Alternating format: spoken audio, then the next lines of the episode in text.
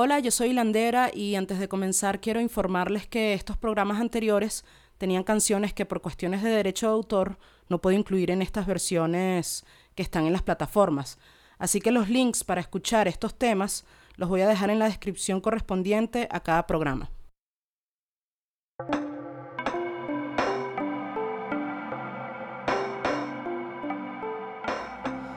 Épale, bienvenidos a Hilando con Hilandera, tu podcast de preferencia. Eh, las redes, siempre se me olvida, pero vamos a decirlo siempre primero. Arroba la guion bajo hilandera en Facebook, en, coño, en Twitter. Eh, hilanderías en Instagram. Eh, y en Facebook, facebook.com slash hilandería o hilanderías. O eh, si ponen hilandera en el buscador, les debería salir mi carota ahí en primer plano. Ya estamos aquí poniéndonos las pilas en esta segunda semana del 2018. La primera semana fue un poco de locurita, de flojera, de eh, desorganización, lo que sea, este, o sea, fue todo como muy raro. El año, el año pasado terminó raro y este año comenzó también raro. Y mm, bueno, aquí, pero ahora sí ya estoy full equipo, con todas las pilas puestas. Vámonos para esa. Eh, al contrario de los perreros, que parece que no hay perreros por ahí, por aquí, por donde yo vivo, no ha aparecido ni un perrero por otros sitios por allí me están contando que, tampoco hay perreros. Eh, no sé si hicieron un consenso nacional de perreros y decidieron irse de, vacaciones largas o lo que sea, pero por favor, perreros, regresen. Perris. Este. Eh, bueno, la entrevista de hoy estuvo muy interesante. Eh, ella es Lela Melero una amiga como de retruque, amiga de un amigo. Eh, está muy interesante su perspectiva. ella es de izquierda. Em, y bueno, tal vez algunos tengan como, como algún tipo de prejuicio con, esta, con esta postura mm, en, la política, especialmente ahorita en este momento en Venezuela, pero, o sea, eh, me parece que tenemos que, quitarnos un poco como los prejuicios, hablamos mucho sobre los prejuicios, especialmente sobre ese tema. Em, y me parece que está muy interesante, estuvo muy nutritiva, muy rica esta entrevista. Y mm, bueno, otra cosa que se me había olvidado el, el, podcast pasado, una cosa que se me olvidó fue que se me olvidó poner a Juana Molina, eh, pecado total que hice eso, de, con su disco Halo. Em, y se me olvidó también, otro pecado horrible, poner a Mula de, con su disco Aguas. Los dos que salieron en, en el año 2017 y fueron pegazón total conmigo. Este, así que vamos a enmendar ese error y vamos de una, de one, a, a escuchar a Juana Molina con Kosoko de su disco Halo. Y en algún otro momento del podcast vamos a escuchar a Mula con Quiero que tú quieras. Entonces, este, vámonos para esa, pues. Y luego la entrevista. Para escuchar esta canción pueden ir al link que dejé en la descripción de este video. Ajá, aquí estamos con Lela Melero, una amiga de Mariara. Eh, creo que, ah, no, no, no es la primera del interior, pero es un, es un sitio bien, bien curioso, así que creo que no todo el mundo lo conoce, ¿verdad? Mariara, yo nunca he ido. No, Mariara está ahí como en la frontera entre, entre Carabobo y Aragua, como un pueblito fronterizo entre, entre esos dos estados. Y bueno, es conocido por sus lámparas. Por sus lámparas. Es conocido por, por qué más, por bueno, sus autobuses que son bastante pintorescos. y bueno, por un par de cosas más. Y entonces soy como una mariareña en Caracas prestada. Miri, cuéntame. Ah, bueno, yo siempre tengo, estoy tratando de hacer esto como una tradición. Siempre que eh, empiezo como a conversar con alguien, me acuerdo inmediatamente del momento en que la conocí. Yo no sé si tú te acuerdas que nosotras nos conocimos allá en Valencia en un, ¿cómo se llama ese? Eh, té con canela. Ajá. Té canela, algo así. Ajá. té canela. Que estaba tocando justo por catedra. Ajá. Y, pero ese día nos conocimos como muy brevemente, así Sí. como que fue algo así como, eh, y tal, que no sé qué, no sé más. Sí, Pero- como una presentación muy rápida. Luego Ajá. nos vimos otra vez en la, en la Universidad de Carabobo. Ah, cierto, cierto, cierto, sí, sí, sí. Y bueno, ahí como que en realidad ahorita es que estamos como compenetrando así mejor, Sí. pero no sé, yo siento en realidad como si te conociera de siempre, porque también como que tengo tanta referencia de ti y así como que... Sí, también eh, igual uno es como de la, de la, de la era 2.0, donde también nos conocemos por las redes y, y eso hace como más familiar la cosa, Claro, la claro, interacción. Claro. Eso. Es, es, es eso, yo creo que fueron dos presentaciones de hola, mucho gusto, tal. Ajá. Y luego como la interacción también se dio mucho por redes, coincidencias en las redes. Y, y ahora es como la vaina formal. pues. Exacto, exacto, en el mundo real. En el ¿sabes? mundo En real. en el- lo tangible, lo, lo que en realidad como que aquí es donde estamos viviendo, ¿no? Porque a veces como que uno está como demasiado en el internet y a veces uno piensa como que ese es el mundo, ¿no? Como Twitter, Facebook, Instagram, esto, lo otro.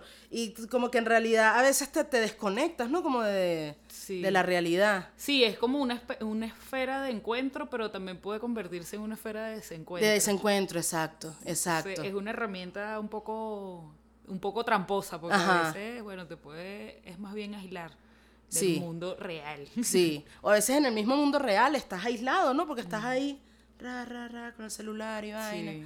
Mira, ¿qué te iba a decir yo? Tú me dijiste que estudiaste educación. Sí, estudié en la Carabobo Educación eh, de Ciencias Sociales. Ajá. Egresé de ahí y bueno, milité o, o- o empecé con el tema de la- las reivindicaciones o la lucha de las mujeres hace muchísimos años. Y bueno, y ahí ha habido como toda una variedad de, de cosas, ¿no? De, de perspectivas del peo y de, y de experiencias también. Eh, sí, ya son como más de 10 años ya metida en el peo del, de género, ¿no? De- de, la lucha de la mujer.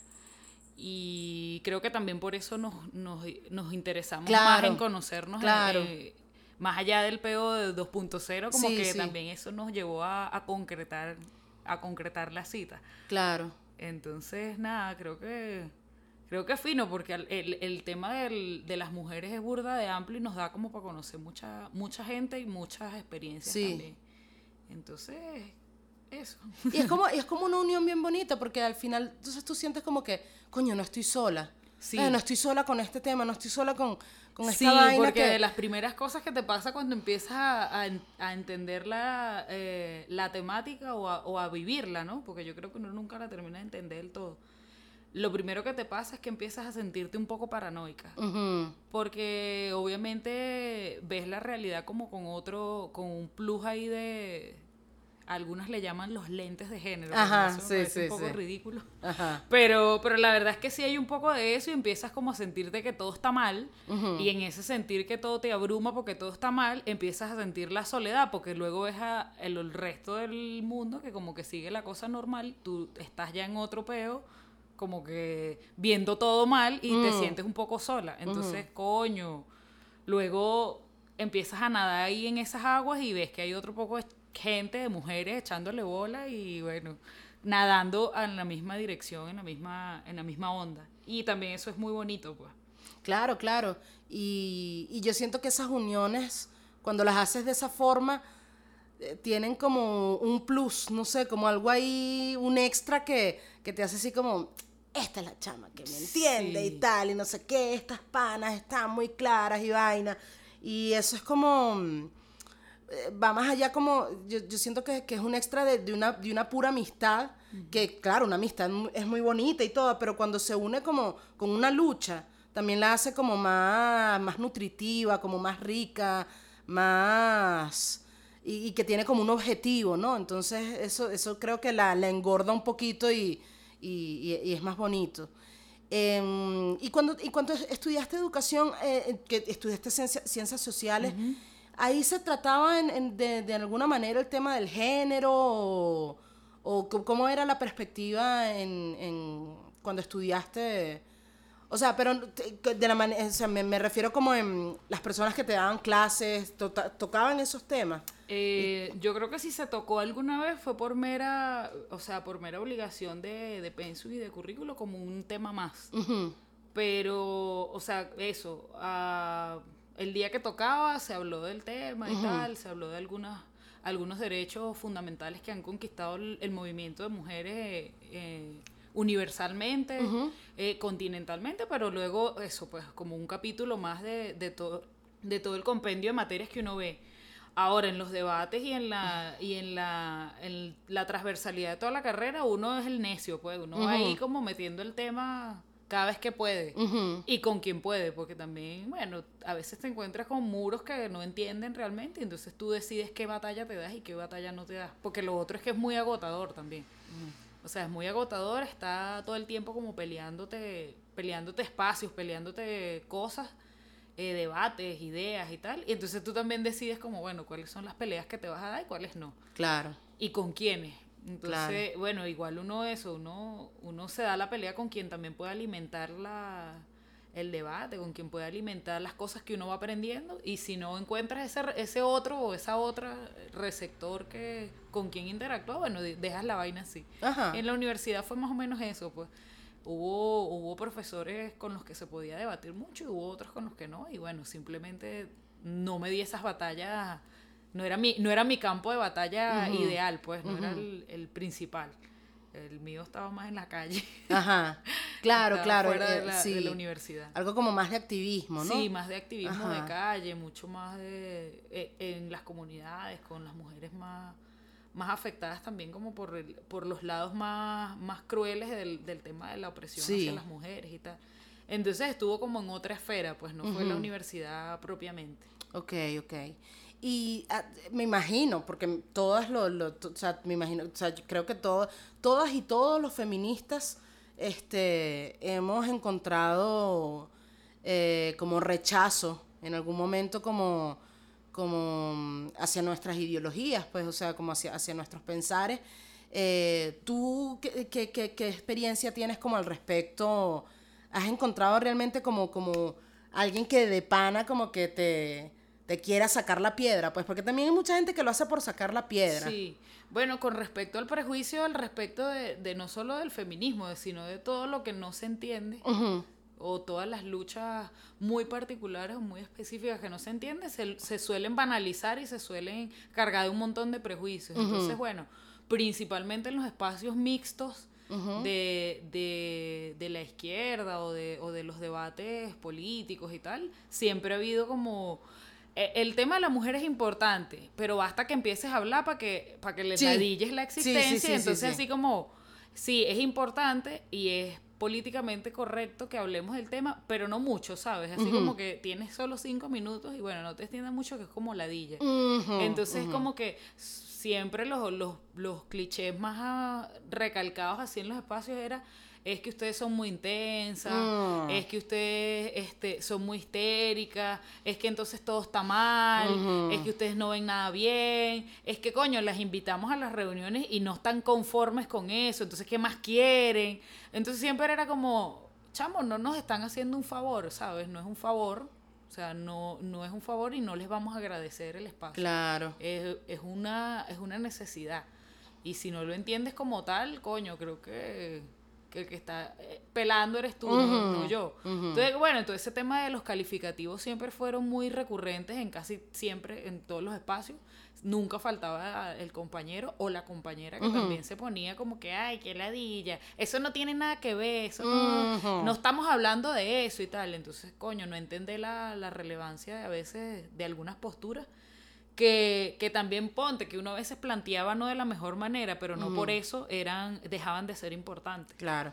Y que también hay cosas que, otras cosas sobre otros temas que no se plantean de la mejor manera, pero tal vez tienen más receptividad porque no están tocando ese tema. Claro. y también es como... Mm, eh, también el pedo de que eso no tiene nada que ver. En realidad, si te pones a ver las cosas desde cierta perspectiva, muchas cosas y casi todo tiene algo que ver con, con esas quejas que, Sí, sí. que una tiene. Pasa mucho que, por ejemplo, uno estaba en alguna reunión, en alguna cosa, y, y lo que tú ibas a decir tenías que argumentarlo el triple de veces de lo que decía cualquier otra persona que pudiese ser mucho más absurdo o más descabellado, pero bueno, eh, lo decía, lo planteaba, se aplaudía, se aprobaba y quedaba. Pues. Entonces lo que tú planteabas muchas veces tenías que argumentarlo tres veces, eh, justificarlo de muchas formas. Entonces, por ejemplo, yo siempre recuerdo una muy buena amiga que me decía que ella ya estaba ladillada de ser la profesora Jimena del feminismo. O sea, explicarle el ABC del feminismo sí, sí, a todo el mundo, porque entonces nadie entiende la cosa, entonces tú te tienes que convertir en una especie de maestra en la que tienes que tomarte obviamente más tiempo para explicar algo, porque bueno, porque tienes que hacerle la vuelta a todo el mundo que, que tiene que entender. Entonces, claro, uno dice, ay, pero es injusto, tú tienes que explicar porque bueno, la gente no entiende. Claro, pero también es injusto que la gente no se tome el tiempo de investigar si estás metida en una atmósfera. Si, ese es como... Claro. Ese es como todo, como tú, si tú vas a ser diseñador gráfico, tú tienes que investigar de la vaina, tú tienes que ser autodidacta y tal porque te interesa el tema. Claro. Y porque tienes que tener base para poder hablar, para poder proponer y tal. Ese es igual que el que es músico, ese es igual que el que, ¿sabes? Claro, Entonces, exacto. Zapatero a su zapato, pues entonces, coño, siempre, eh, digamos que la, el gran cúmulo del, del, del sector de, de izquierda, que es principalmente donde, donde está la experiencia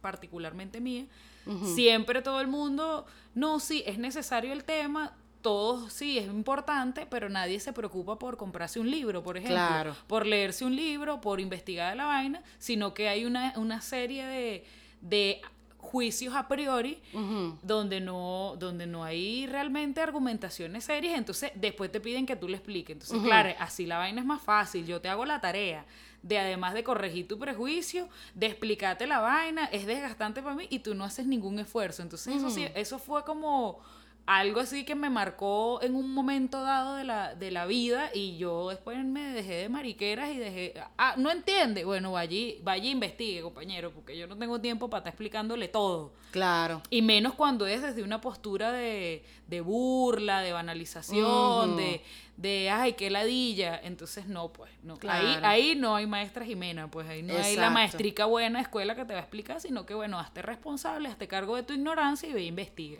Claro, porque, porque tú no puedes estar como en el pedo de los movimientos sociales y el activismo y no sé qué.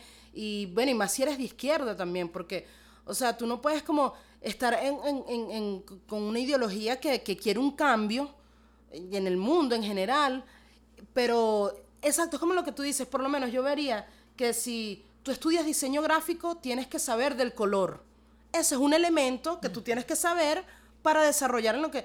O sea, si tú estás en los movimientos de izquierda, en los movimientos sociales, en los movimientos populares, tienes que saber de feminismo. Y si no porque- sabes, eres respetuoso ante el tema. Claro. Como lo eres de otras luchas que están inmersas en la, en, en la vaina. O sea, por ejemplo, yo muchos compañeros que veía ligeramente haciendo críticas, burlas, opinando de cosas que no saben, los veía luego con otras luchas que desconocían siendo más respetuosos. Por ejemplo, en el tema de del petróleo o en el tema de- del campo, pues, o sea, eran muchísimo más cuidadosos de las opiniones que tenía con la gente que militaba en esas luchas y de pronto hablaba y tal, eran muchísimo más respetuosos que cuando hablaban las, las feministas.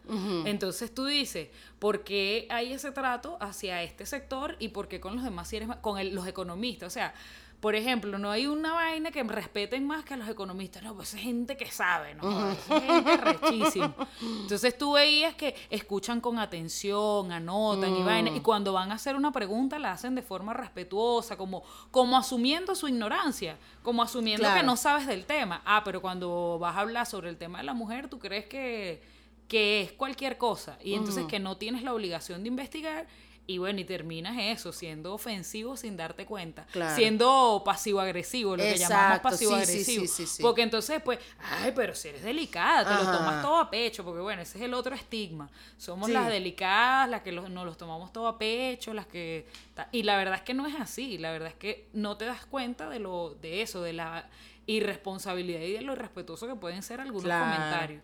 Que no harías ni en pedo con respecto a otras vainas. Exacto. O sea, tú no vas a llegar, ay, pero qué, qué, qué sensible eres con lo del arco minero, vale, pero qué importa, o sea, al final, no, pero sí, sí, eso está bien, pero al final eso es más ganar, o sea, por poner un ejemplo, Por ¿no? poner un ejemplo, exacto. Pero con porque- las luchas pero- indígenas pero- o con claro, ay, pero porque eres exacto, porque eres tan sensible con los indígenas, pero ay, pero esa gente está bien. No vale, pero ellos comen, ellos, ah, como a ti te dicen, ay, pero tú votas.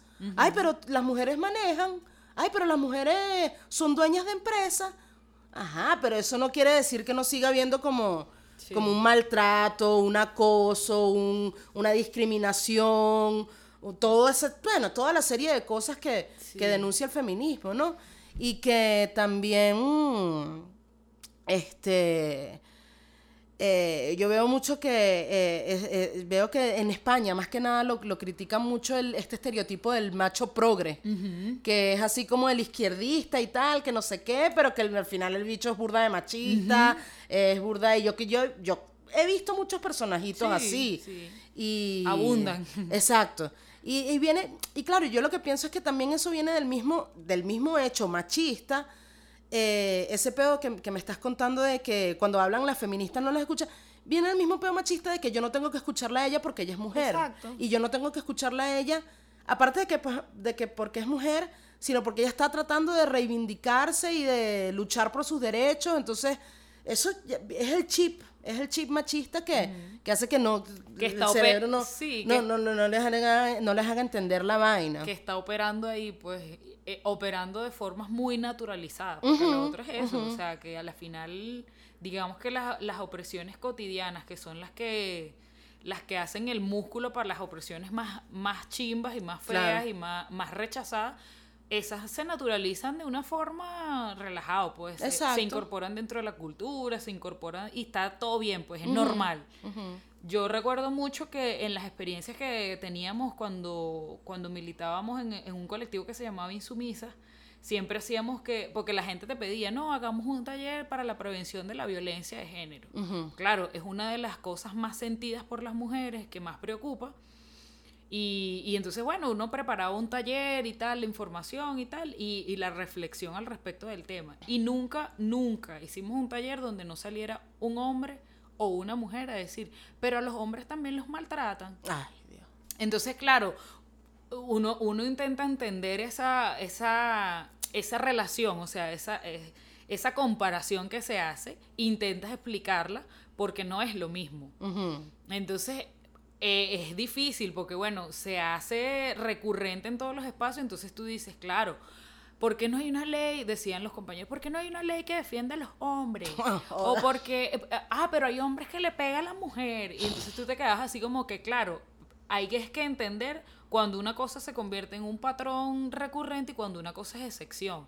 Esos casos son la excepción, no son la norma. O sea, en este país, o sea, el incremento de, de- de la muerte de mujeres a manos de parejas, concubinos, esposos, exparejas, eh, es, es alarmante. Sí, sí. Y es la norma, o sea, aquí no, los periódicos, que es lo- la única fuente que tenemos actualmente para hacer seguimiento de esos casos, tú nunca encuentras mujer asesina a su esposo por problemas pasionales, que además es una, una tipificación errónea, Oh. Sí. no es por temas pasionales, es porque es mujer, es porque Claro. puede matarla. Es porque es un feminicidio. Exacto, entonces digamos que eh, una vez que explicas eso, que conchale, que haces entender a la gente que eso existe, claro, existen los casos donde una mujer golpea a un hombre, donde tal, pero realmente eso no es la norma, eso es una excepción a la norma y cuando tú ves a fondo ese caso en particular te das cuenta de que la mujer cuando hizo eso porque estaba harta del maltrato del tipo. O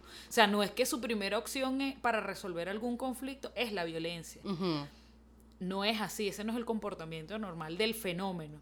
Entonces, bueno, la gente como que le baja dos, como que sale del chiste y empieza a entender la problemática. Pero es difícil, pues, o sea,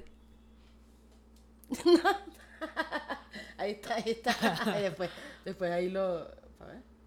Sí, sí, sí, ya, tranquilo. este tema de las tecnologías. Sí. Entonces eso, o sea, eso era una cosa recurrente, no había un taller de, de, de violencia donde no sucediera eso.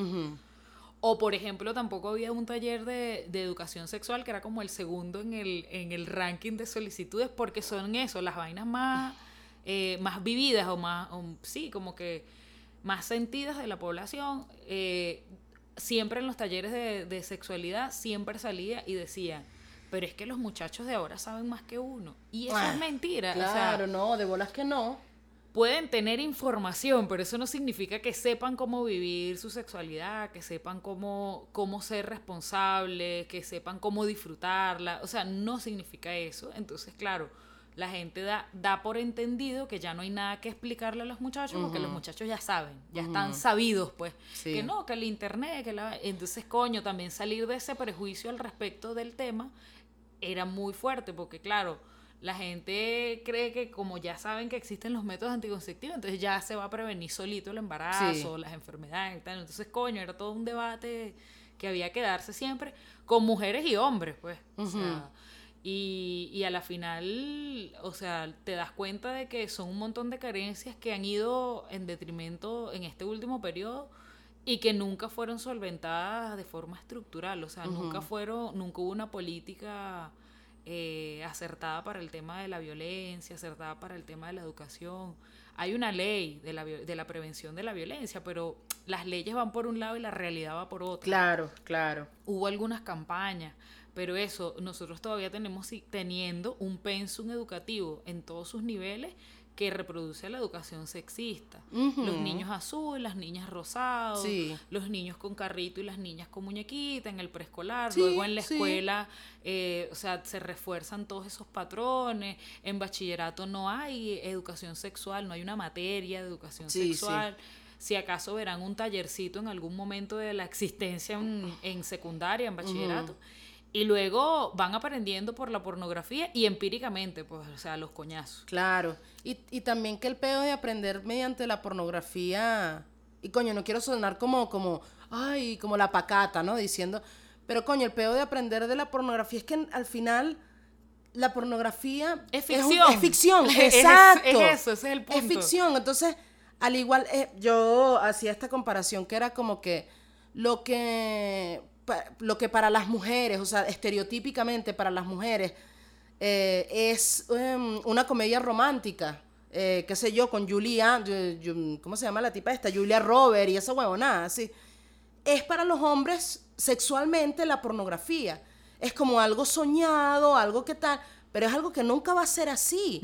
O sea, tú nunca vas a tener un romance con un tipo como, lo que, como en una película de Julia Robert. Y tú nunca vas a tener un sexo así como, como una pornografía. Sí. O sea, tal vez como que sí se puede, ¿no? O sea, sí se puede, pero nunca es como eh, siempre y siempre lo vas a querer llevar a más y más y más y más y siempre como que entonces también te vas como desensibilizando con muchas cosas y vas como disfrutándolo menos porque siempre tienes como ese esa meta, ¿no? De, de- de- del sexo pornográfico, ¿no? Entonces Sí, como hay, que... u- hay una, hay una, ¿cómo se llama esto? Un, un post que vi alguna vez que decía, o sea, la culpa de la, de la pornografía que educa a los hombres principalmente y de Disney que educa a las mujeres. Exacto, Entonces, exacto. eh, los hombres viven la vida engañados esperando a, a su perra eh, que nunca se sacia sexualmente y las mujeres viven esperando a su príncipe azul. Exacto. Entonces vivimos en dos mundos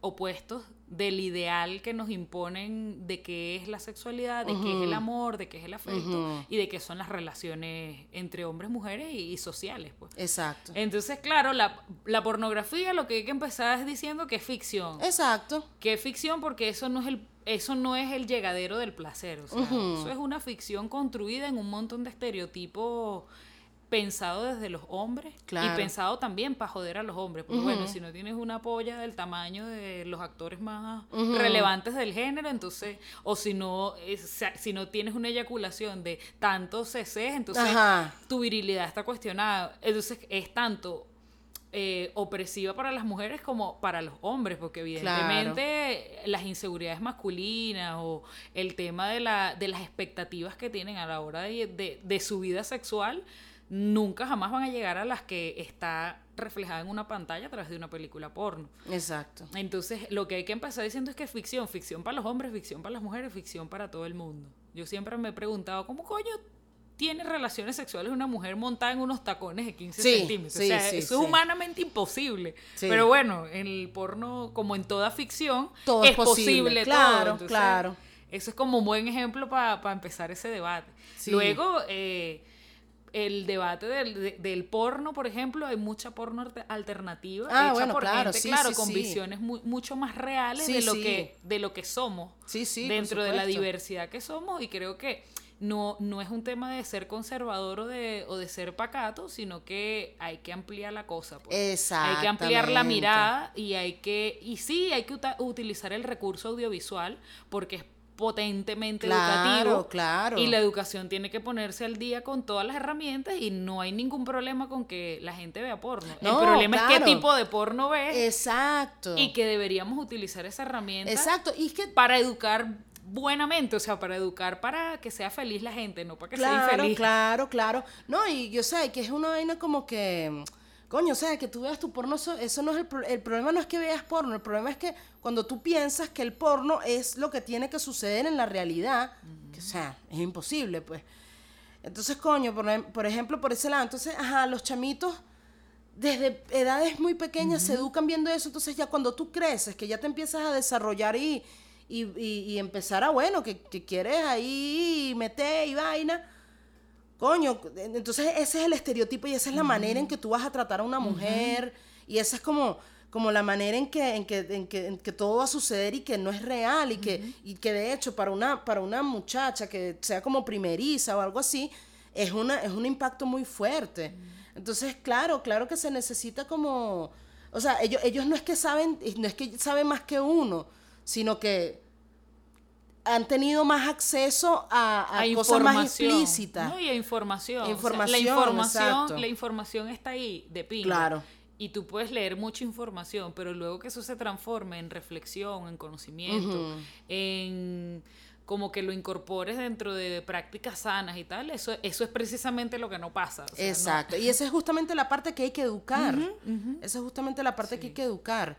Y, y bueno, es que siempre en, en- en todos los sentidos, como y en cualquier cosa que, que tú hagas que tenga que ver como con el género y como la sexualidad y todo ese... Ah, bueno, porque lo otro es que cuando uno le enseñan, yo recuerdo, este, cuando a mí me enseñaron ese, esa pequeña clase, creo que fue en biología, de sexualidad y tal, toda la vaina, o sea, a mí nunca me hablaron del orgasmo femenino. Claro, todo gira en torno al coito, todo Exacto, gira en torno a, la, reproducción. Exacto. Entonces no hay realmente una educación sobre la sexualidad, que es algo muchísimo más amplio, Claro, muchísimo claro. más diverso, y que a la final la sexualidad la vives de distintas formas en las distintas etapas de tu vida. Exacto. Y entonces lo que te venden a ti es como, como un paquete Windows que pareciera que no va a cambiar nunca. Y entonces esto es así, esto es así. Y entonces el proceso técnico, biológico de lo que pasa. Pero más allá de eso no te explican un montón de cosas que, que, que están allí, que son como las principales dudas que, que tenemos todos cuando iniciamos nuestras experiencias sexuales qué es lo que sientes, o sea, aprender a, a- a- entender el cuerpo, cómo funciona, cómo funciona el cuerpo del otro. O sea, todo ese compendio de cosas que está ahí, nadie nunca te las dice y entonces igualito llegas para el matadero, como diríamos coloquialmente, sin saber un coño preso de la de mucha ignorancia y bueno, tus primeras prácticas terminan a veces siendo muy catastróficas por múltiples cosas, Claro. entre ellas el embarazo temprano o, o bueno, o prácticas chimbas durante muchos años donde las mujeres no experimentan orgasmos, por ejemplo. exacto. Entonces, por ejemplo, nosotros una vez hicimos unas encuestas en, en unos liceos en Valencia y de las principales dudas de los chamos, porque la vaina fue anónima, pues es la única forma también que se Claro, abran claro. Una de las principales preguntas que nosotros hicimos era, eh, no, había una sección de la, de la encuesta que tenía una pregunta que te podían hacer a ti. Ajá. La más recurrente fue, ¿por qué tenemos que tener relaciones sexuales? Hmm. O sea, a la final terminamos yendo al mundo de la sexualidad, de la experiencia concreta con los otros, sin saber muy bien por qué. ¿Por qué? Claro. Pero tú lo haces porque socialmente la sociedad está hipersexualizada y todo el mundo te está diciendo que tienes que llegar para esa. pues. Exacto. Entonces, y cuando llegas te quedas Ajá, y tú pero- vas, pero tú no sabes Ajá. realmente para qué vas. Entonces Ajá. la gente no entiende que el, el fin de la sexualidad es disfrutar y es el placer. Claro. Entonces, bueno, tú vas ahí como tanteando y no sabes muy bien para qué, pero tú vas y lo haces y bueno, y si no consigues placer, eh, igual lo hiciste, igual como que marcas en, la, en el check así de, bueno, yo ya cumplí, pues.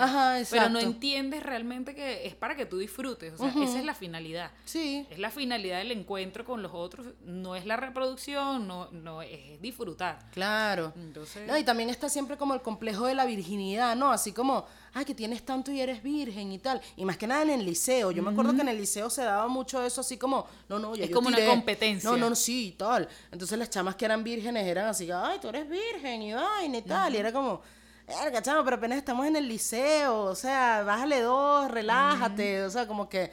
Y, y uno siempre sentía como esa presión, ¿no? Como de algo que tienes que hacer.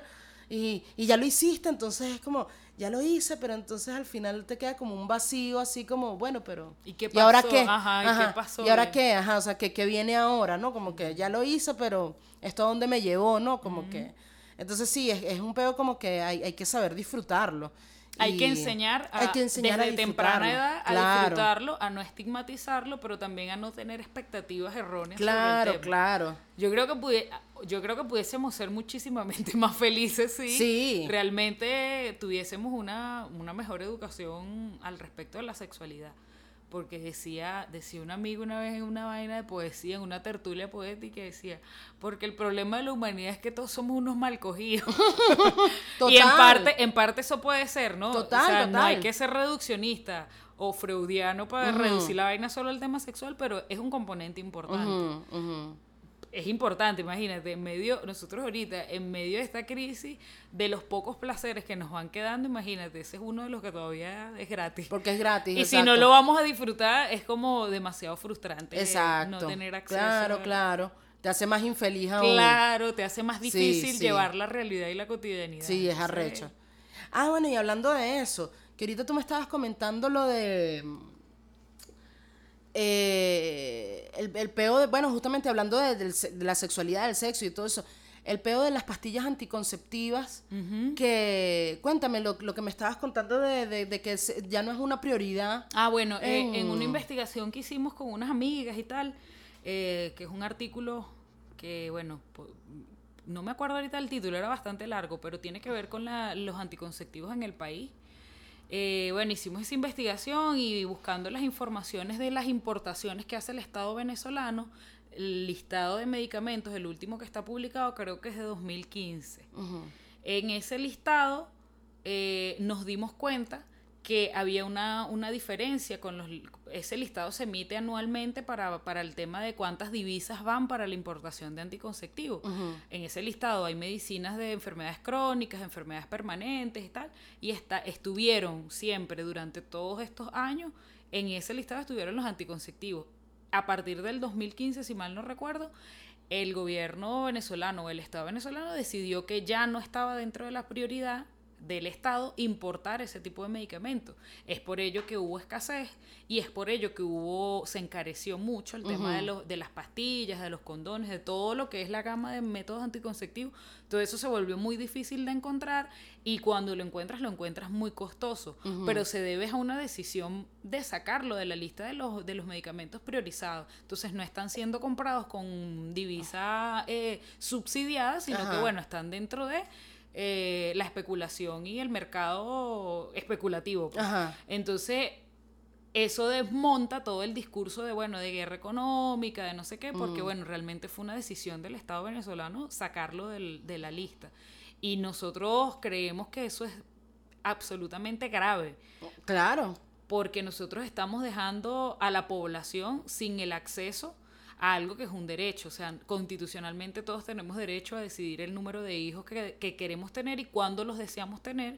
Y cuando tú te vas a la realidad donde no consigues método anticonceptivo, donde no tienes acceso a eso de forma regular y masiva, eh, te estás dando cuenta que es una violación de un derecho. Y entonces estás a merced de qué? A merced del coitus interruptus, a merced de métodos un poco, poco efectivos y poco científicos.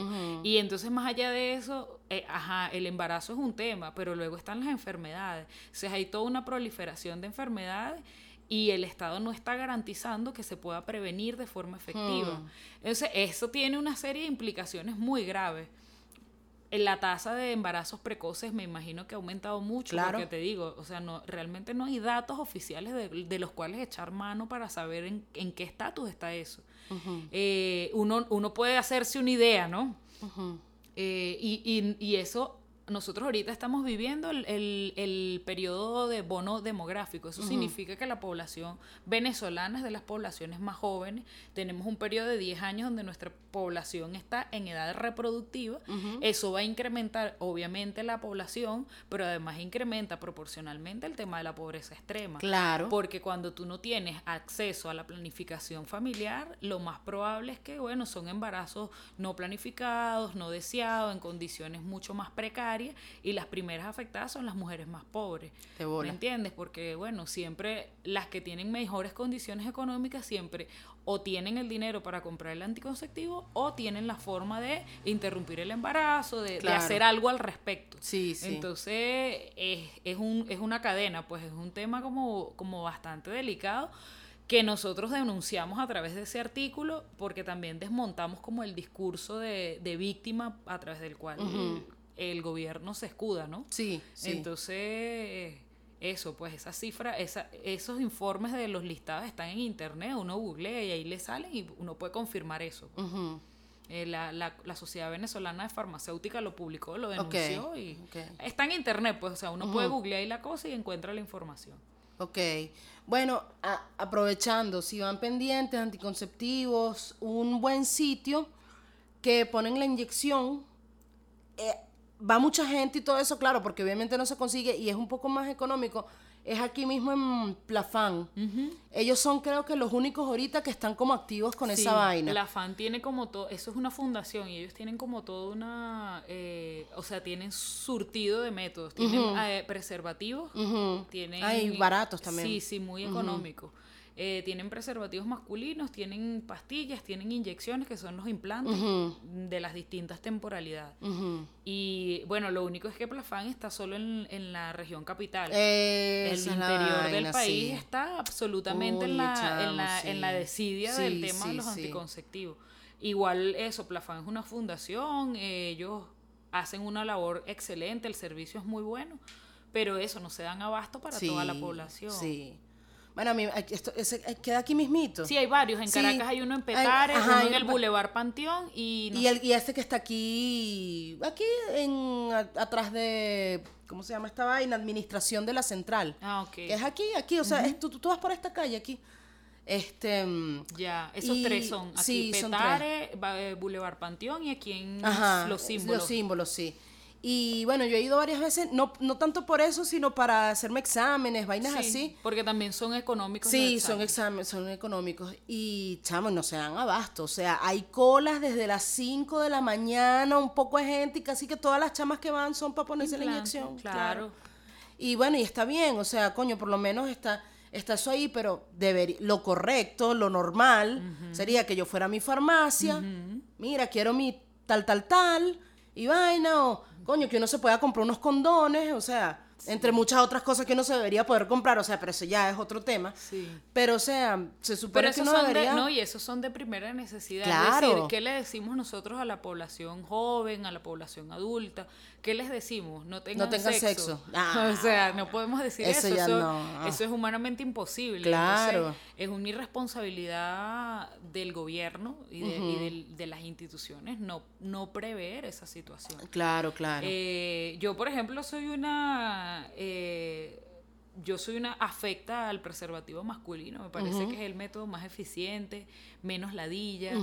O sea, imagínate, yo siempre le decía a las, a las chamas con las que hacíamos los talleres que, que es muy injusto empezar a cuidarte con pastillas porque las pastillas son muy invasivas, o sea, Sí. son hormonales, te cambian el humor, cambian todo, te pueden cambiar Sí, hasta sí. el tema del apetito, te deprimen, dependiendo del organismo, pero que son muy invasivas.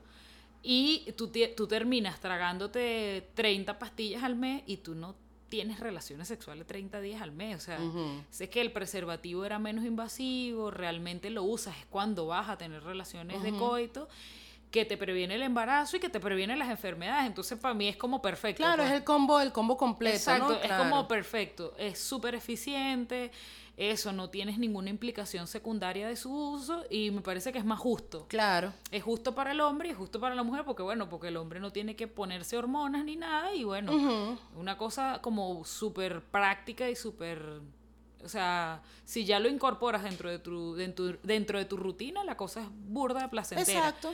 Entonces yo nunca suelo hacerle mucha campaña como a todos los otros métodos que están allí, que a veces son necesarios, pero que, que para mí el mejor es el, es el preservativo masculino. Igual hay compañeras que necesitan las pastillas por otros Sí, temas, sí, sí. más allá de- del tema de, de la anticoncepción, sino por el tema de, bueno, de quistes, de...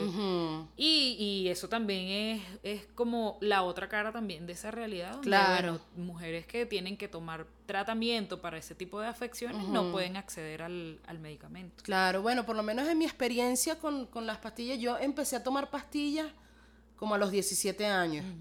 Este, y era porque yo tenía la regla muy irregular, que no sé qué, que no sé qué más. A largo plazo, ya después de 10 años, más de 10 años, bueno, 11 años, este, tomando pastillas yo llegué a un momento en que yo dije, ya, o sea, ya, yo no quiero, o sea, ya, ya el simple hecho del hábito, ya como que me molestaba. Y entonces, ¿qué terminé haciendo? O sea, claro, yo no digo como para que se desanimen a tomar pastillas ni nada, pero coño, al, al final lo que me terminó haciendo es que pla, se me fue la regla. Y quién sabe ahora cuándo va a regresar, qué va a pasar. No estoy embarazada tampoco, entonces así como que... Bueno, o sea, como que al final eh, me salió el tiro por la culata. O sea, en tal caso, debía haber seguido tomando las pastillas, pero dejarlas después de tanto tiempo a mí no me hizo bien. Y no sé, yo no creo que las vuelva a, a- a tomar. En tal caso ya será como con eso, lo que tú dices, otros métodos, o, o ya, un condón y ya. Eh, pero, ver, o sea, en lo, personal, en lo personal yo quedé como un poco traumada con lo de las pastillas. Eh, pero igual, a quien le sirva, fino. Y si de pana tú no quieres tener hijos, bueno, fino, o sea, tómate tus pastillas. Pero sí, o sea, hay, mucha, hay muchas maneras. Y también es, es un pedo como de quien tiene la responsabilidad en la vaina, ¿no? Claro. Que debería ser algo como un Más como- compartido. más compartido, exacto. Mira, vamos a escuchar algo de música. Ahorita decimos qué. Ajá. Ahorita decimos qué. Vamos a escuchar una musiquita y regresamos ahorita, pues. Ya. Para escuchar esta canción pueden ir al link que dejé en la descripción de este video. Lo que escuchamos fue a Yain con Makeba, recomendación de Lela. Y bueno, aquí estamos otra vez. Eh, bueno, ahorita en el, en el descansito estuvimos hablando un poco de vainas, allí descargando, bueno, como todo, toda la... la que, que estamos como en una situación como muy singular en el país, este, y que mm, de cierta forma no- a todos nos ha afectado de, de alguna u otra manera, y, y es como, de cierta forma yo siento que, que, que uno está como en una especie de resistencia también, como personal, como en, en no como que todo está en, en las condiciones como para que te derrumbes, pero no, no te terminas de derrumbar. Eh, y, y no sé, pues es como que hay que tener como una fuerza. Yo creo que, los venezolanos hemos, desarrollado como una fuerza muy arrecha como para lidiar con todo esto, eh, sobrellevar todo esto, vivir en esta situación también emocionalmente todas esas partidas que, que- ha habido de gente que, que- ya, que se va del país y, y de cierta forma, bueno, con lo que me estabas contando, que también eso es como un cierto, como una especie de luto, ¿no? Este, Como un despecho, como un un despecho, exacto. Es como, bueno, ya, ya se vuelve algo como está lejos y tal, y no sé qué. Y mm, yo tenía algo en la mente y se me fue. Bueno, no Nah. importa. Este, el punto es que eso, como que no, nos ha tocado difícil. Nos ha tocado difícil y tú que, que vienes como de la izquierda y de eso, yo veo también que mm, hay como mucho, bueno, obviamente por parte de la oposición hay, hay, hay como mucho eh, prejuicio, ¿no? Como, como hacia la gente de izquierda porque piensan que, que no, que, que, que son como eh, como lo que me decías, como las focas que aplauden todo lo que hacen y yo veo que, o sea, cada vez conozco como más gente de, de izquierda que, que no está de acuerdo con, con lo que está pasando porque son seres racionales y se dan cuenta de que, o sea, de que, de que las cosas están mal. ¿Cómo ha sido, o sea, cómo fue para ti como ese proceso de, eh, como, como de, como ese, en el momento en que te diste cuenta como que ya va, ya va, ya va, esto aquí se está como descarrilando, ¿no? O sea, de lo que tal vez de, de lo que tú, de lo, de lo que fue tu ideología, ¿no? En un principio. No, e- efectivamente, o sea, yo no podría identificarlo como un solo, un solo hito o Ah, una bueno, sola claro, cosa que claro. pasó. Creo que fue un proceso y, y que lo que se, y que lo que cambió no fue mi ideología, sino fue la dirección, mm, el rumbo, ¿no? Que fueron tomando algunas, algunas cosas. Eh, yo creo que ya hace como dos años, dos años y algo que eso, que empiezas a empecé a sentir contradicciones con lo que se hacía y lo que se decía y, y co- como a tener una postura un poco más crítica al respecto.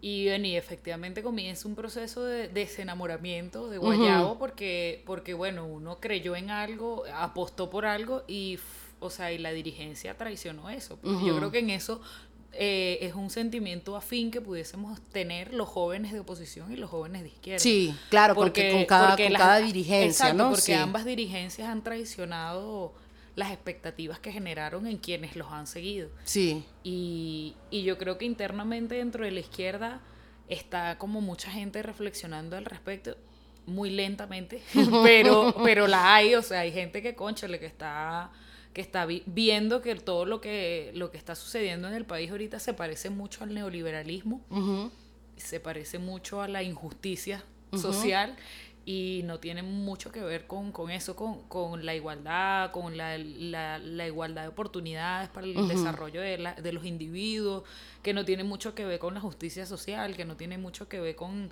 el derecho a tener acceso a, a- a todo, sino que cada vez es muchísimo más eh, precarizada la vida, es muchísimo más complicado.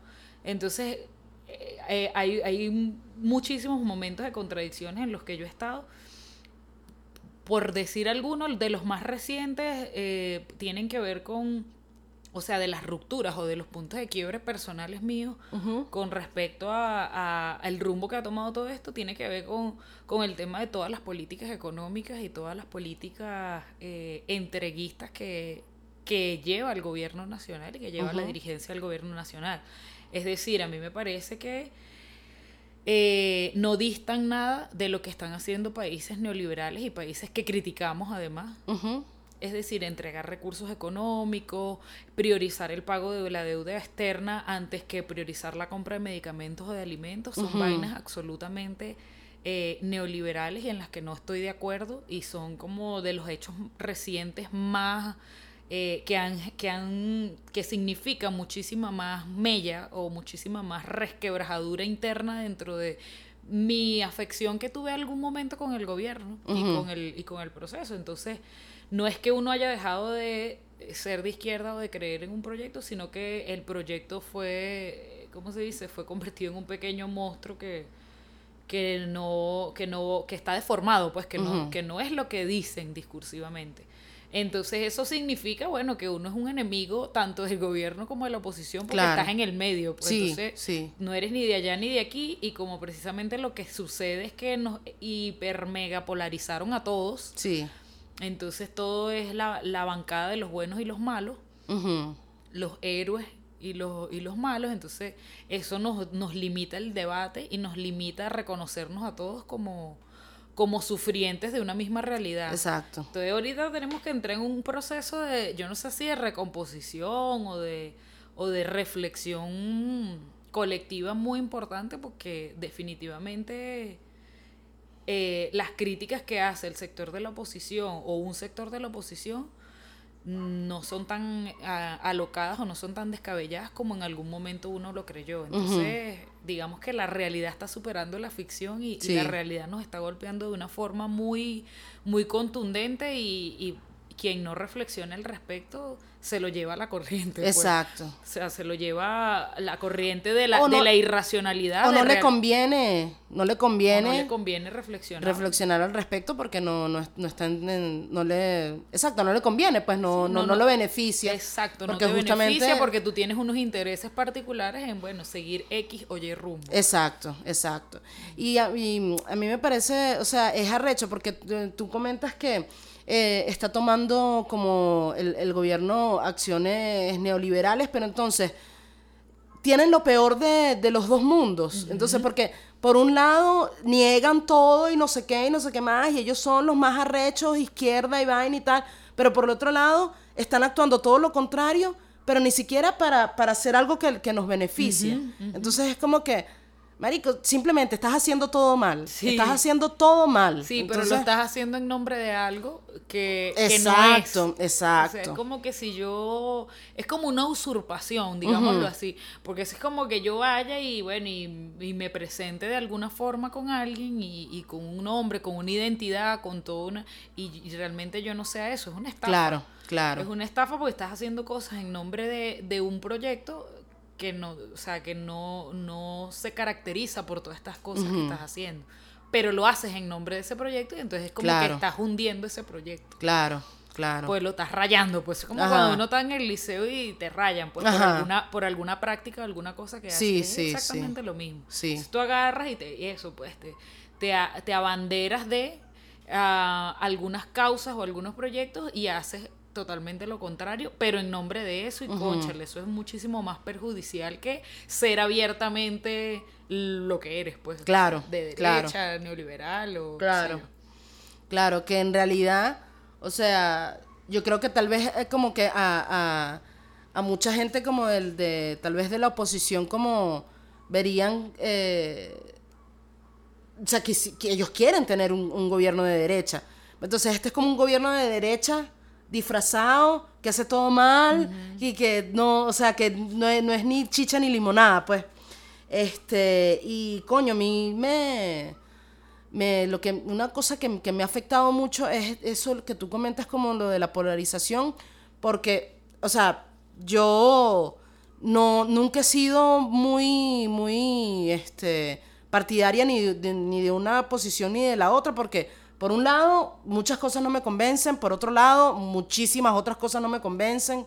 Este nunca como que me, me he sentido identificada con, con ninguna de las dos posiciones más, Más extremas. más extremas, pero veo eh, la manera de juzgarse que hay de un, de un pueblo a- al otro totalmente como eh, mm, irracional y totalmente como eh, totalmente llena de prejuicios Y fanatizada. y fanatizada Oye, y... da mucha risa porque eso, quienes están de un lado, quienes están del otro, se, se tratan muy duramente. Es decir, hay, hay un, un componente de hostilidad muy fuerte, pero luego tú te das cuenta y la realidad es que, bueno, que aquí la dirigencia se reúne a tomarse los whisky. Exacto, Se van para exacto. República Dominicana, se reúnen en, ¿sabes? Y aquí no hay mayor contradicción. Aquí Lorenzo Mendoza es el principal aliado del gobierno. Dialogan, hablan, cuadran sus cosas, porque al final están hablando en condiciones de igualdad. O sea, ellos son los mismos. O sea, eso es Exacto. lo que yo pienso, pues Sí, es sí, mi opinión. eh, yo también pienso lo mismo. es como que, bueno, mientras nosotros aquí abajo estamos peleándonos, matándonos, eh, insultándonos, Llenos de llenos de odio, odio, sí. ellos están cuadrando sus negocios, pero sin ningún tipo de, no, y sin ningún tipo de prejuicio, es Sí. Ahí no están, no, no, ahí hablan de empresario a empresario, tus intereses son los mismos míos, lo que nosotros queremos es más captación de renta, más divisa, más recursos naturales, más mi financiamiento del Estado, es, ellos están cuadradísimos, o sea, para mí de un tiempo para acá lo veo más claramente Claro, y que, así. que cada vez se ha hecho más claro. Y de hecho, yo me di cuenta. ya. Yo me di cuenta en un. eh, antes de que como que eso saliera como completamente a la luz, yo empecé a tener como una idea que yo se la atribuía como que a que, bueno, a que a veces yo tengo como crisis psicótica. Y yo pensé que a mí me estaba empezando a dar una crisis psicótica, fue en unas elecciones, una de las últimas elecciones, que dije, pero ya va, ya va, pero esto, ya va, pero y yo pensaba que yo me estaba volviendo loca, o sea, que estaba siendo totalmente paranoica. Y yo se lo decía a José, yo le decía, pero José, esto no tiene sentido. O sea, ellos son los mismos, son los mismos todos, están de acuerdo. Y José, incluso con, con, su, con su suspicacia que él tiene y todo, me decía, no, no, vale, pero no vale, o sea, no, tampoco así, o sea, sí, puede ser, pero no. Y de repente me acuerdo que poco tiempo después salió como no, que están en diálogo, que no sé qué, que no sé qué más, después salió lo de República Dominicana, después salió esto y lo otro, y yo, viste, viste, de bolas, yo lo estaba diciendo. O sea, era, eh, para mí llegó un momento en que fue tan evidente, o sea, tan evidente que, que, que, todos eran lo mismo. Entonces, como que, verga, chamo, entonces, ¿en quién cree uno? ¿En quién uno pone como las esperanzas? En el gobierno, obviamente no. Y en la oposición, obviamente tampoco. Entonces, ¿qué pasó con todo lo que hicieron el año pasado? Nada. De repente, salgan todos. Sí, yo creo que eso es lo... Ah, métanse, métanse. sí, eh, lo más peligroso igual en este momento para, para los que estamos todavía en el país es ese sentimiento de orfandad. Como de que no hay nada a lo, a lo cual recurrir, a lo cual apelar, porque bueno, porque unos y otros están absolutamente eh, sucios o involucrados en asuntos de dudosa procedencia y, eso, o sea, no, no hay confianza en esa dirigencia toda. Entonces como que lo que agobia más es ese sentimiento de orfandad de no tener opción y realmente hay que asumir eso, hay que asumir que esa opción se tiene que construir. Claro y se tiene que construir con quienes estén en el país, o sea, claro. porque obviamente el flujo de, migración ha, aumentado en estos años y va a seguir aumentando porque en los periodos de crisis eso es una particularidad, una característica. Pero también es que no, o sea, los, en los países queda gente. Entonces esa gente o esa juventud es la encargada de construir alternativa. Claro. Y construirla como, bueno, eh, empezando a dialogar, a dialogar entre los comunes y, lo no, y los no comunes.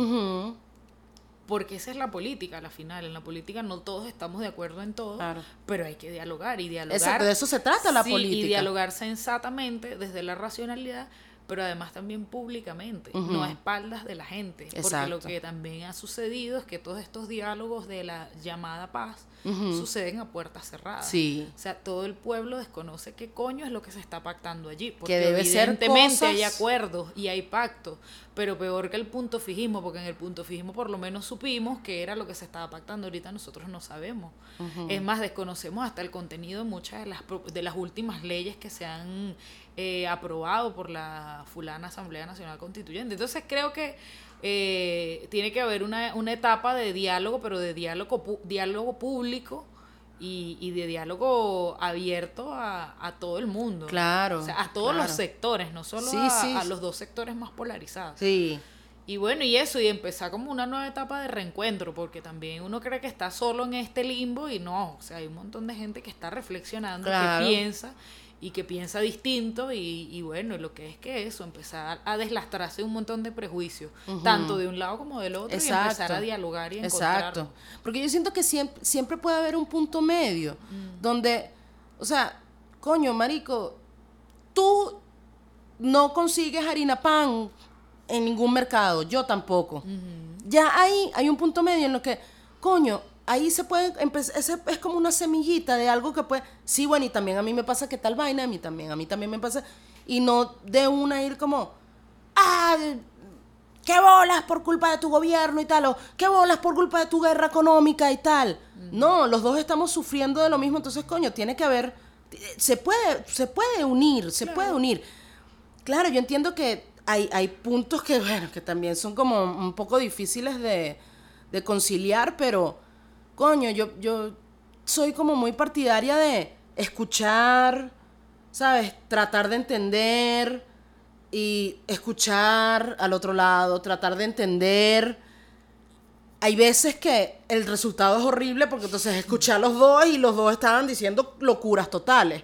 Pero hay otro lado en que hay, hay, hay otros momentos en los que, coño, me enriquecí de esta parte, me enriquecí de esto y bueno, ya tengo como una visión más amplia de, de lo que está pasando.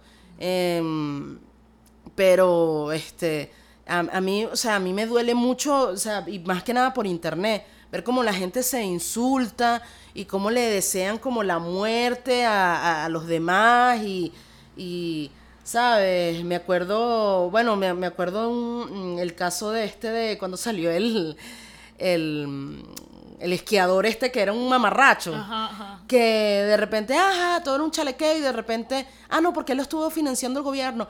Ojalá se parta las piernas y se muera y tal. O sea, yo vi gente diciendo cosas así, era como que mierda, chamo, pero ya va.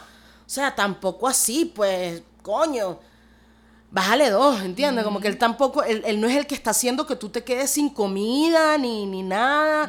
O sea, o, o, o, mm, qué sé yo, por el otro lado Él no también hay muchas cosas, no exacto. es el responsable. Claro, o sea, y la manera también en que, en que, en que la gente que, que está con el gobierno juzga a, a los de oposición que no, que son unos burgueses, que no sé qué, que no se va. No, bueno, ahorita ya hay mucha gente que no está que no está de acuerdo y que no son burgueses un coño de madre. O sea, son gente que está pasándola mal. Eh, y es de lógica que uno puede estar apoyando una cosa por cierto tiempo, pero ya cuando la cosa no te está resultando, o sea, es obvio que te vas a volver en contra de ello, ¿no? Entonces, coño, este, cada vez es como más difícil, mm, no sé, estar como en, en paz con lo que está suce- sucediendo, ¿no? Estar como indiferente ante lo que está sucediendo. Exacto. O sea, es imposible estar indiferente. Es imposible estar indiferente. Sí, el, el llamado es a la sensatez en todo caso. Exacto. A la sensatez de eso, de la realidad que nos afecta Claro. a todos y de, y de bueno, y de, y de cuáles son las condiciones mínimas que necesitamos para poder coexistir en el próximo periodo, porque digamos que, que la descomposición social ha sido tan acelerada y, y tan grave que lo que necesitamos también es como un mínimo de estabilidad para poder para poder pensar también en otras cosas, porque Claro. bueno, mientras tú tienes a la mayoría de la población peleándose por un pernil o por una bolsa de comida, o sea, como que resolviendo necesidades básicas tan simples, pero que se volvieron una real odisea. Cuando tú tienes a la población en eso, es poco probable que puedas profundizar en otros debates. Entonces, Claro. ¿qué es, qué es el primer consenso en el que tenemos que llegar a todo? Bueno, que hay que resolver el tema de la comida, que hay que resolver el tema de la, La- salud, sí. que hay que resolver el tema del transporte. O sea, son como las prioridades más urgentes y que además son generalizadas, o sea, son sentidas por todo el mundo. Hay que medianamente estabilizar el país y bueno, y luego nos sentaremos a pensar Claro. en otras cosas, en otros consensos, en otras diferencias y bueno, pero hay que resolver eh, puntualmente lo que nos está carcomiendo la cotidianidad, o sea, lo que nos está haciendo que la vida diaria sea una, o sea, una proeza, pues, o sea, Claro. una Y vaina es que- y es que- insufrible. Y es que si lo ves hasta desde el punto de vista más básico. o Esa sea, es la palabra, está- es- básico, sí, estás, matando a la, estás matando a la población de hambre, porque no hay medicinas, porque no están las condiciones eh, eh, ideales para, para, para uno sobrevivir. O sea, son vainas como que... Sí, Cuando lo básico se hace extraordinario, estamos Exacto, mal. Es decir, exacto. cuando hacer las cosas básicas del diario se convierten en una cosa extraordinaria, eso está muy mal. Claro, claro. O sea, movilizarte de un lado al otro no puede ser un suplicio. claro. Conseguir comida no puede ser un suplicio. ¿Sabes? Eh, tener acceso a la salud, a la medicina, no puede ser una, un privilegio. No, para Entonces, nada. esas tres cosas son fundamentales Claro. para todos los seres humanos, o sea, son derechos humanos, de hecho. Y, y no, o sea, nosotros lo que tenemos que hacer es que no podemos avanzar, o sea, no podemos entrar en otros debates hasta que eso no sea estabilizado Claro. medianamente. Claro. Y la presión tiene que ir a eso, o sea, nada de, nada de, no, no nos estén entreteniendo en potes de humo, no nos estén este, vendiendo propuestas que no son, que aquí lo que la gente necesita es realmente eso. Exacto. Entonces, no nos distraigan en debates que no son los de nosotros. O sea, Ujú. eh, eh, yo creo que ese debe ser el primer consenso. Claro, claro. O sea, realmente identificar qué es lo que nosotros queremos que se solucione Claro. ahora.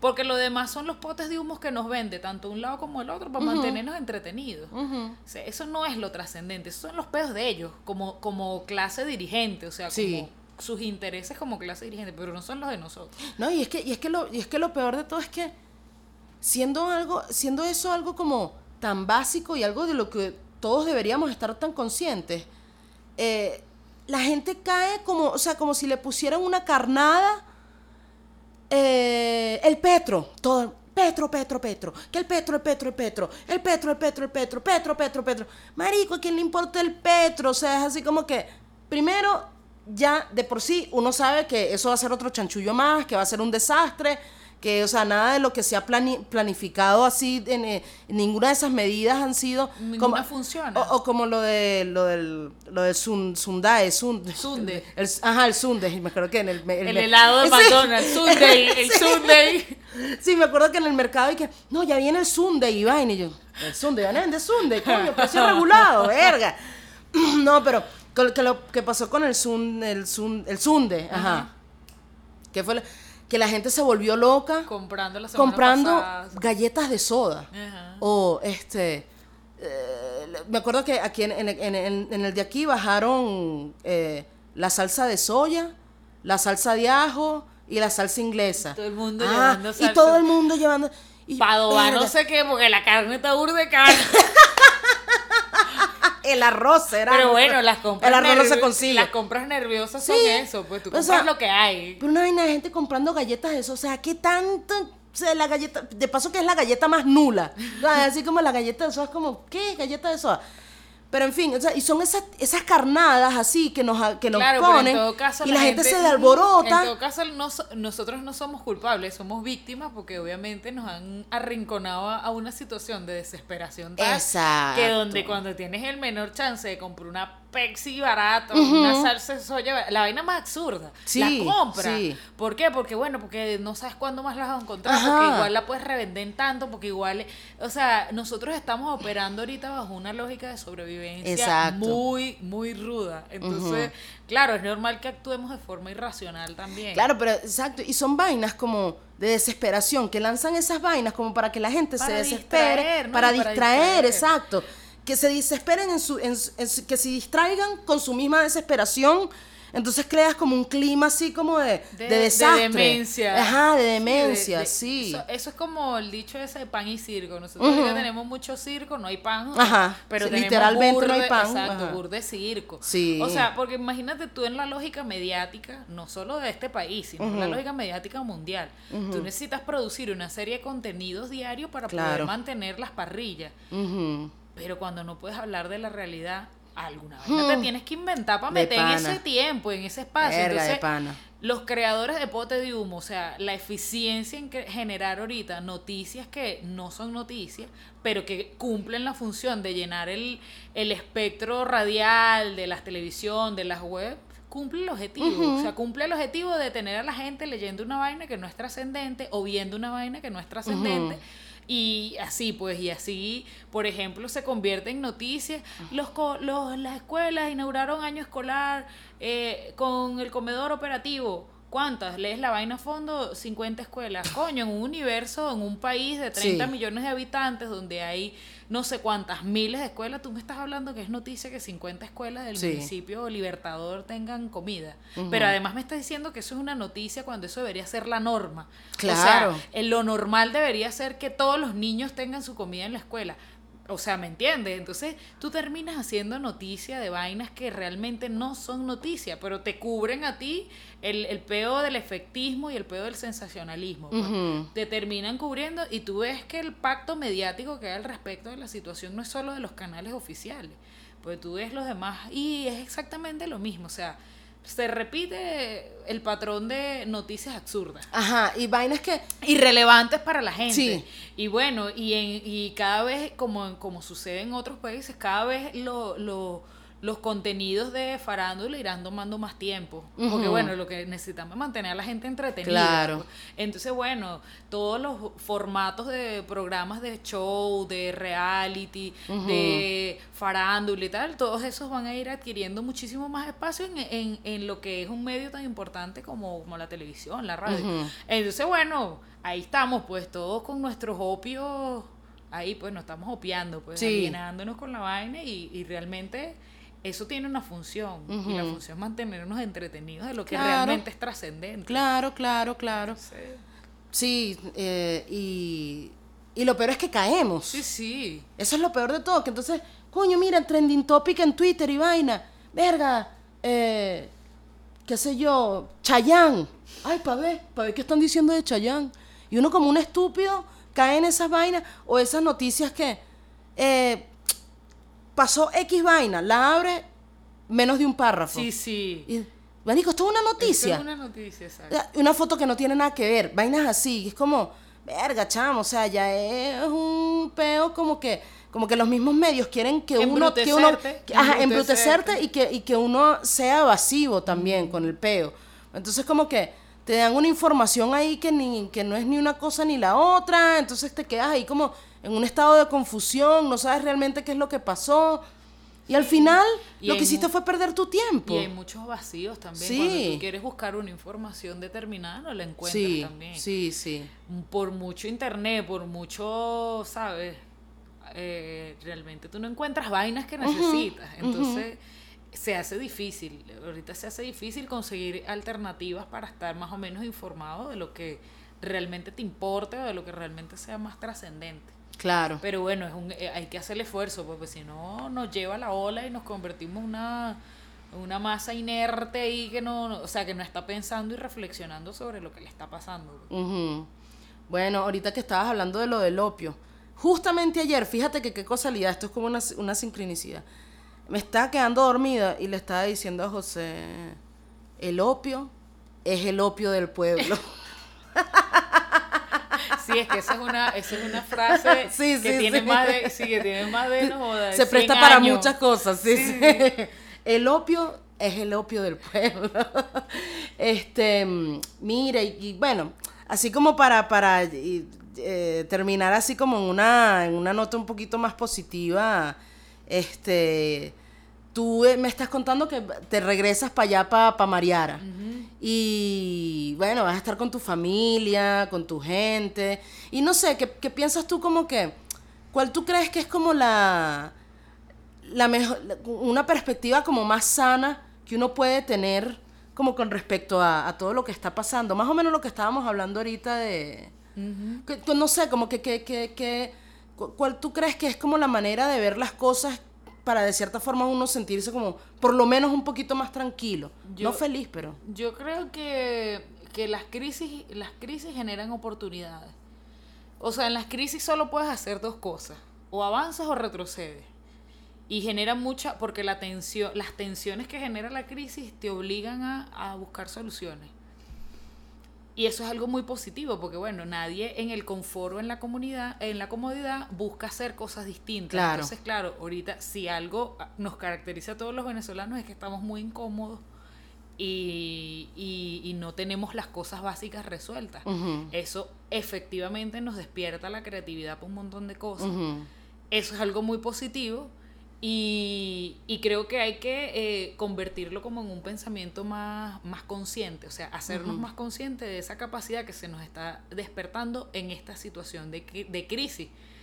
Lo otro es que intentar mirar las cosas de distintas perspectivas, es decir, renunciar a esas visiones mm, ortodoxas o, o cuadradas de la realidad, de la vida. Y Como bueno, binarias, ¿no? Exacto, como Sí. binarias, como, ¿cómo es que se dice eso? Eh, dicotómicas también. O sea, renunciar a esas posiciones y realmente empezar a movernos de perspectivas. Es decir, intentar mirar el mismo problema de distintas formas Exacto. hasta que encontremos la forma en la que podamos coexistir con ese problema de la manera menos traumática posible. Haciendo la analogía que hacía ahorita con la vaina de la cerámica, eso es como que uno se tiene que mover de cuadrito de cerámica para ver el mismo punto. ¿Por qué? Porque efectivamente lo puedes ver de distintas formas y lo que era una tragedia se puede convertir en una posibilidad. O sea, ¿qué- ¿cuál es la...? Yo, por ejemplo, creo que es una de las cosas que, que en este último periodo de mi vida he reflexionado más, es a intentar ver las limitaciones como posibilidades. Ah, bueno, que soy burda de optimista o que no, no, no me caracterizo por eso. O sea, pero sí meterle más pragmatismo a la cosa. Y, y operativizar. O sea, yo no sé si la vaina va a estar mejor, pero poner de mi parte para que no esté peor. O sea, por lo menos. Y eso, intentar como que mirar las cosas como una posibilidad de hacer y de ser también. Eso es mucho más alentador que la, que la tragedia y que, y que, bueno, y que la tristeza. Y siempre, obviamente, yo prefiero la rabia que la tristeza, pues la tristeza lo inmoviliza a uno. Claro. La rabia te pone a moverte y a accionar. Claro. Siempre es mejor hacer, así nos vayamos a equivocar, siempre es mejor hacer que no hacer. Claro. Entonces como que esas son algunas de las vainas que me han ayudado a, a- a llevar la realidad estos últimos, estos últimos meses, años, qué sé yo. Y eso, o sea, eso, y, y como que afianzar también nuestra, nuestras redes de afecto, pues, o sea, no olvidarnos que, eh, que están los panas, que están los amigos, que está la gente que lo quiere a uno de verdad, que uno quiere de verdad gente. Claro. Y eso, a la final, el afecto sirve para eso. El afecto no es solo un discurso romántico y, y abstracto, sino que también se manifiesta en lo concreto y en situaciones de crisis. Uno necesita afianzar sus afectos porque es necesario quererse para poder soportar la cosa. Entonces, Claro. Ese es el llamado. Ok, ok. Coño, me parece que esta es un punto bello como para terminar, así como para dejarlo hasta ahí. Se quedaron con la moraleja, se quedaron con, con- con el consejo. Síganlo. Coño, sean un poquito como más, este... ah, Panzobado. Este, ojalá se haya escuchado, creo que ojalá se escuche. Eh, coño, exacto, sóbense, ¿sabes? Como que sean un traten de entender como, como a las personas que, que, que, que no piensan igual que ustedes, porque de, de ahí también se puede sacar como, como un aprendizaje, así no estés de acuerdo. Eh, siempre es bueno ver las cosas de una distinta perspectiva, eh, especialmente en esta situación y, y- y- con, el, con, el, con el asunto político. Y bueno, nada, este, vamos a escuchar otra musiquita. Yo le pondré el nombre en la, en la descripción. Eh, y nada, nos vemos la semana que viene. Eh, chao, pues. Gracias. Ay, gracias por venir, Lela, No, coño. gracias a ti por invitarme. Y yo, sí, bueno, chao, este es mi podcast y no me importa nada. chao, vale, chao. Para escuchar esta canción pueden ir al link que dejé en la descripción.